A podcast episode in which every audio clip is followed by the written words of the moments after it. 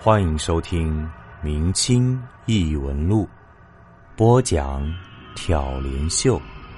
本节目由喜马拉雅 FM 独家播出。也许很多人都会想不通，觉得这个朋友的举动实在过于鲁莽了。按理来说，他应该先去警方那边见一见那个犯案的店主，或者去案发的现场超市看一看。可是。他竟然第一个找到了那个孩子的父母，这一点实在让人有点匪夷所思。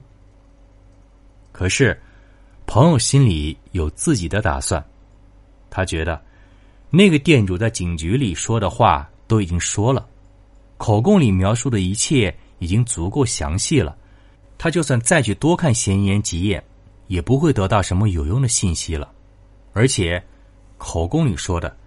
那个案发现场超市的地面上的确有一瓶打碎的辣椒酱，在那辣椒酱破碎的瓶身上，也确实找到了那死去孩子的指纹。可是，这些并不能说明什么。一个孩子进了超市，随便摸几件自己不想买的东西，留下了指纹，也并非是不可能的。可是，恰恰就是这一点。让朋友坚信，那个姓陈的超市老板说的话是真实的，并非是他的虚假谎言。而之前那些警局里的老警察，那么多年的办案经验，他们的眼睛非常毒辣。那个店主的表现，就连他们自己也看不出来有什么破绽，那只能证明这个店主没有说谎。而朋友在看口供时，已经对这个孩子所偷的东西产生了兴趣。我们想一想，一个孩子偷几个糖果、几包零食，那他可以自己吃；偷几支铅笔、几个本子，学习可以用；就算是偷点玩具什么的，那也是孩子的兴趣所在。可是，从店主的口供里说，他店里所丢的东西。竟然绝大多数都是一些食盐、味精、酱油、卫生纸之类的日常用品。一个刚上小学一年级的孩子偷一堆酱油、食素什么的，能干嘛？难道这孩子自己要动手做饭吗？于是，朋友就觉得，如果这孩子真的偷了那些东西，他不可能会随意丢掉的。一个孩子是绝对不会偷一些自己压根儿用不上的东西，而他偷的这些东西，只能够拿回家里给大人用。这样一来，这孩子的父母会对孩子的所作所为没有丝毫察觉吗？家里的厨房三天两头无缘无故多了一瓶酱油出来，父母。能不知道？这事儿说出去，谁能相信？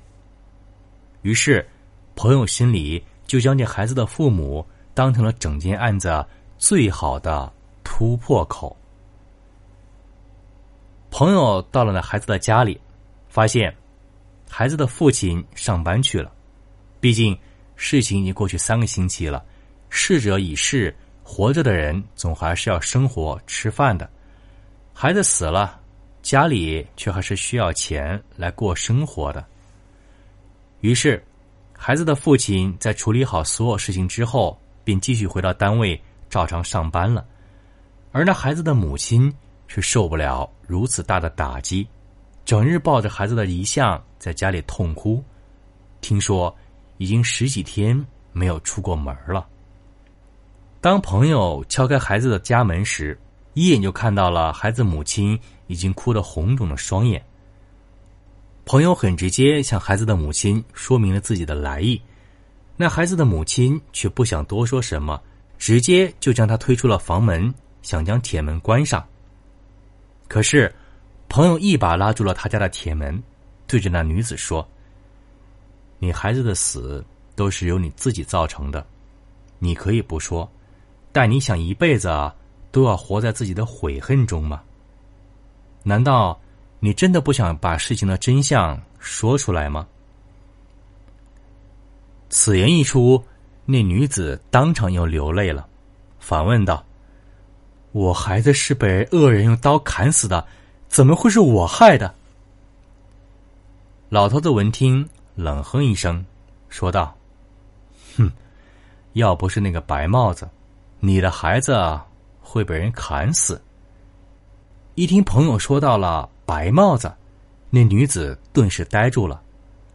好半天，才缓缓的带着哭腔说：“这事都怪我，是我对不住孩子。”说完，他便松开了关门的双手，转身步履蹒跚、晃晃荡荡的走进了屋里。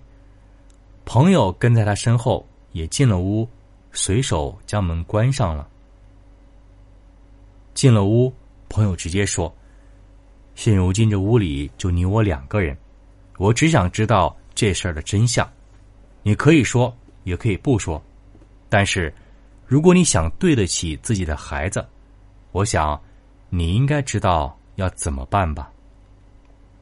听了朋友的话，那女子又是一阵呜咽，这才把事情的始末对着朋友和盘托出。原来，在那年过年的时候，这个孩子随着父母一起回了乡下。从小在城里长大的孩子，第一回看到农村那些鸡鸭牛羊的，自然觉得非常新奇。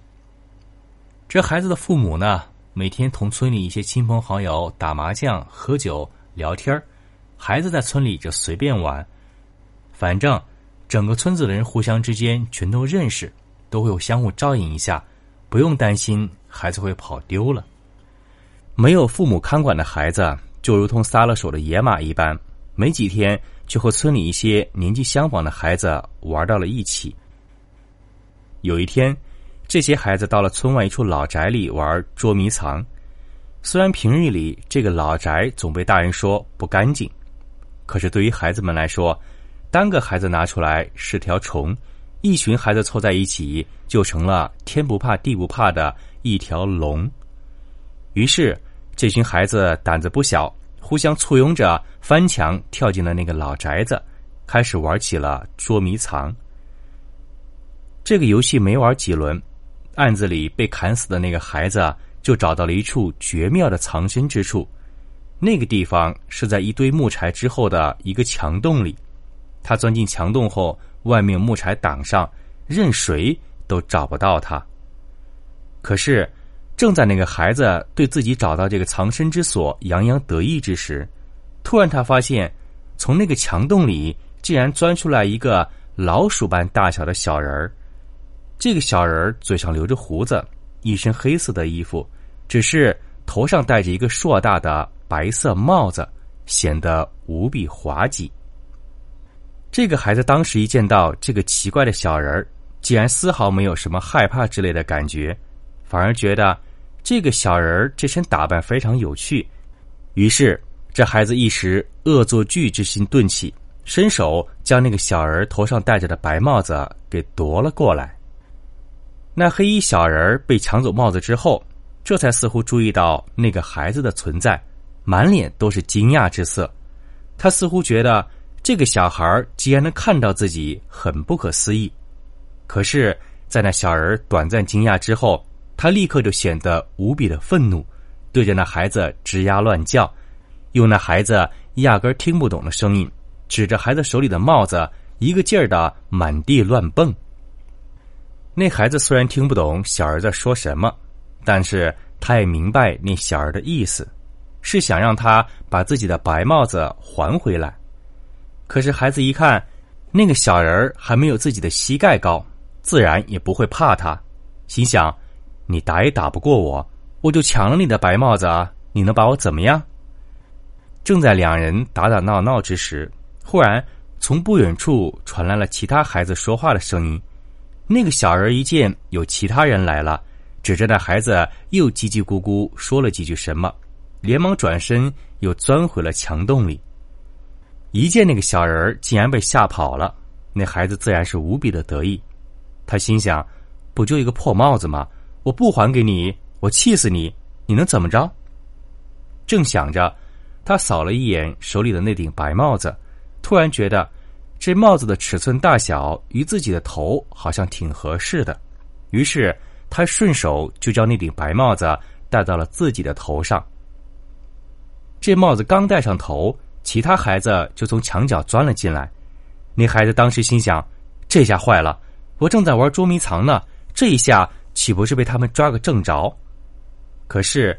他正在犹豫着要不要把刚才的奇遇告诉几个小伙伴的时候，却发现那几个孩子竟然像没看见自己一样，从自己身边径直走了过去。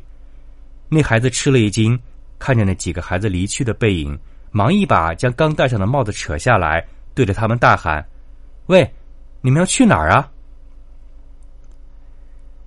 那几个孩子闻声转过身来，突然看见了他。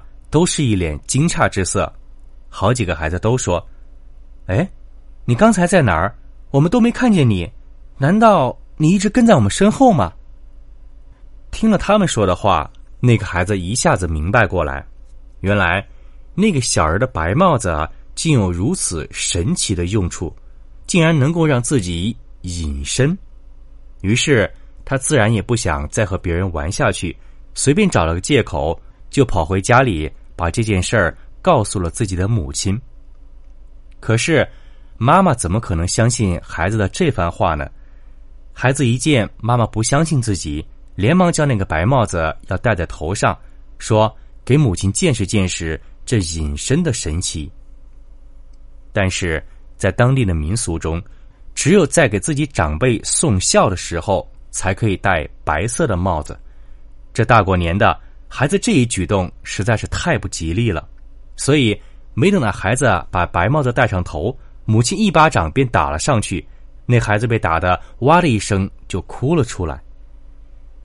孩子一哭，立刻引来其他亲戚的注意，孩子母亲也不想大过年的和亲戚朋友说什么白帽子之类的事儿，就说孩子不听话，自己动手教训了一下，众人自然也就是敷衍着劝了几句。就各自散开了，而孩子的母亲一把把那个白帽子从地上捡起来，塞进了自己的背包里，还对那孩子说：“如果他再闹什么白帽子，就再揍他一顿。”母亲这一番话把孩子吓得够呛，所以从那以后也都相安无事，再没发生什么事情。直到过完了年，他们一家回到了城里。在他们一家人回城没几天，那个母亲在收拾自己背包的时候，又发现了那个白帽子。原本他是想把那个怪里怪气、不知从哪儿捡来的破帽子一扔了之，可是他又觉得怪可惜的，于是他顺手把这个白帽子塞进了那个孩子的衣橱里。没过几天，他突然发现，孩子的衣服兜里。总是会出现一些零食，而他自己和孩子的父亲从来没有给这孩子买过这些零食。于是，在母亲的追问之下，孩子承认了这些零食都是自己戴着白帽子在小区外面的超市里偷来的。因为戴着白帽子，别人便看不见他了，所以也从来没被人抓到过。本集播讲完毕，感谢您的收听。如果您喜欢，请您评论、点赞、转发。咱们下集再见。